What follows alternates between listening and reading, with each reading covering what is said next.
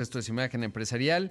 Y ayer eh, la Canirac eh, dio a conocer que ya tuvo la suspensión definitiva en contra del decreto al reglamento de la Ley General para el Control del Tabaco. Y por eso me da gusto saludar esta mañana a Germán González Bernal, el presidente nacional de Canirac. Eh, Germán, ¿cómo estás? Buenos días. Muy buenos días, querido Rodrigo. Muchas gracias por el espacio. Gracias por tomar esta comunicación. Bueno, primero saber en qué consistía esta ley, qué implicaba para el sector restaurantero. Mira, hay dos, hay dos, eh, digamos, notas aquí. La primera es, pues tú le has dado seguimiento a esta ley general para el control del tabaco. Sabemos que se publica una ley en el 22, eh, la acompaña a finales del 23, un a finales del 22 publican un reglamento para que se aplique la ley. Y eh, la sorpresa para toda la iniciativa privada es que esta ley viene más estricta de lo que este reglamento viene más estricto que lo sea de la ley. En el caso de los restaurantes, la ley establece unas zonas de fumar con unas características físicas especiales que están al aire libre, que no tienen techo, donde se podía fumar. Y en el reglamento que se publica eh, dice, sí, qué bueno que tengas estas áreas, pero está prohibido que vendas alimentos y bebidas. Entonces, para los restaurantes, pues tener un área que hayas establecido y que puedas fumar y que de repente tengan que no puedes vender alimentos y bebidas, pues va en contra de realmente de, de lo que es nuestra actividad principal. Entonces ahí vienen los amparos y eh, pues ha habido muchos juzgados que han dado la razón, otros eh, no han dado las suspensiones. Tú sabes que te quejas contra la medida y el juez decide si te deja o no, eh, suspende la aplicación del reglamento o no. Y así se presentaron más de 2.000 amparos en el caso de restaurantes. Pero lo relevante de lo que pasó hoy es que el decimocuarto Tribunal Colegial de Materia Administrativa nos da la suspensión definitiva a la Cámara. Y eso, eh, pues como persona moral, reconoce que promovemos y defendemos los intereses generales de esta industria.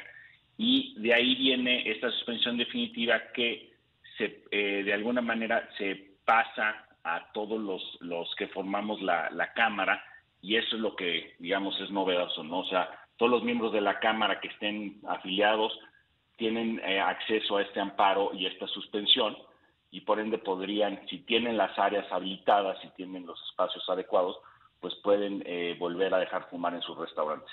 Claro. Ahora, ¿ya ah, lo habían suspendido ello o dadas los amparos, algunos sí, algunos no?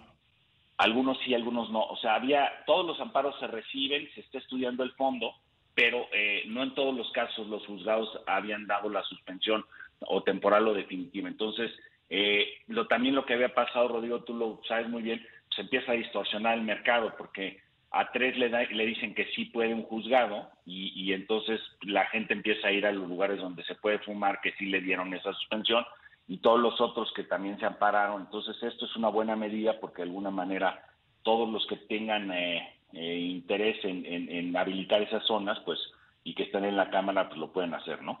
Claro. Y ahora los que sí, los que no habían logrado el amparo, eh, ¿cuál, ¿cuál es el impacto? Digamos, ¿qué tanto afecta en el, en el flujo de consumidores? ¿Cuál ha sido la experiencia? Si hay, digamos, eh, dado que puede haber restaurantes con estilos similares, eh, pues, se puede hacer casi que un experimento científico. ¿Cómo fue? Si tienes datos al respecto, creo. Pues se caían las ventas entre 20 y 30% en esa zona. O sea, tenías una terraza, normalmente la gente iba y tenía este, estadías más largas y lo que empezó a pasar es que la gente, eh, pues siempre hay ah, una parte de los comensales que les gusta fumar y empezaron a espaciar más las visitas, empezaron a no, no quedarse tanto tiempo y eso eh, nos afectó 20-30%. Tenemos restaurantes que te dicen, mira, en esta zona teníamos medido muy claro uno y otro y, y se nos cayeron las ventas 30% por el impacto de, los no, de, de no fumar en esa zona. ¿no? Claro, es, es, interesante ese aspecto. Ahora, eh, eh, ¿qué, ¿cómo les fue con inspectores y esa otra parte? Porque eso también, ¿no? Supongo que van llegando y entonces es todo un tema ahí sacar el amparo, ¿no? ¿Cómo funcionaba ese, ese aspecto? Pues, eh, digo, la autoridad tiene la posibilidad de irte a revisar y pues ahorita nadie podía fumar excepto que estuvieras en ese, en este supuesto, que tuvieras una suspensión, ¿no?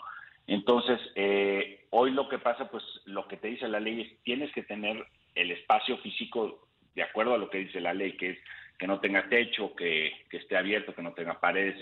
Son varias, varias este, condiciones que están establecidas, pero quien la cumple pues no va a tener ningún inconveniente. Y normalmente pues te visitan y revisan el área y que con ley en mano y te dicen, bueno, pues exactamente si pasas o no pasas, ¿no? De acuerdo al criterio del, verificador.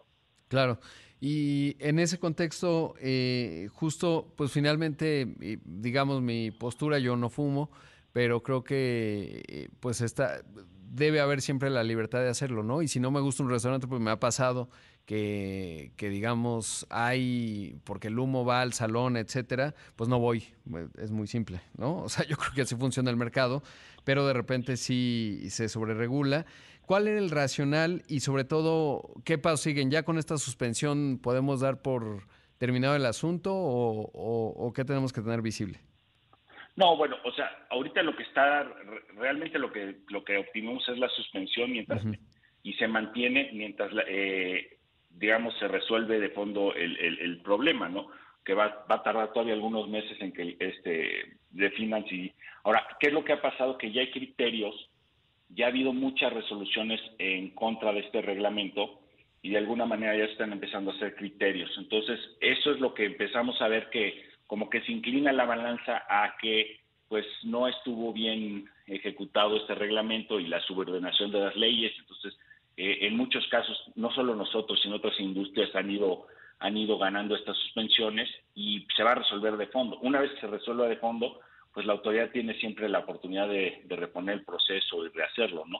Nosotros creemos que siempre tienes la, la libre elección, la libertad de elección entre sentarte. Ahora, lo que buscamos es que estos espacios pues cumplan con, con lo que dice la ley y que no afectes un tercero y que si el que no quiera sentarse donde se fuma, pues siempre hay un lugar en el interior o como tú dices, pues ese lugar no es el adecuado para esa persona. Pero normalmente los restauranteros tratamos de hacer áreas bastante definidas donde pues no afectes unos a otros y puedan tener esta convivencia y esta elección cada quien, ¿no?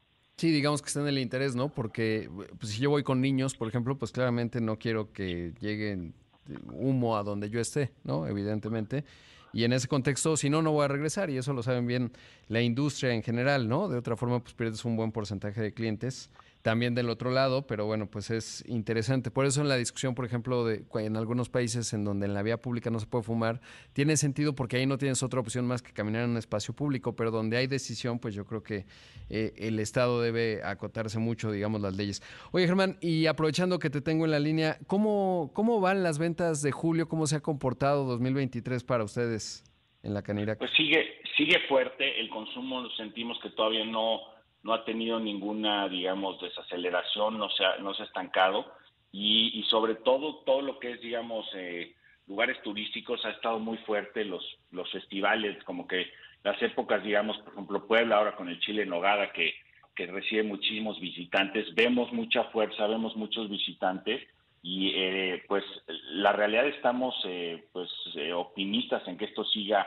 sigue igual. Em, estamos arriba ya del 2019 la industria ha, recuperado todo su vigor y, pues esperamos que, no haya contratiempos, eh, atentos a tu programa, a escuchar que no haya contratiempos económicos y que las cosas sigan como, como, como se ven, ¿no?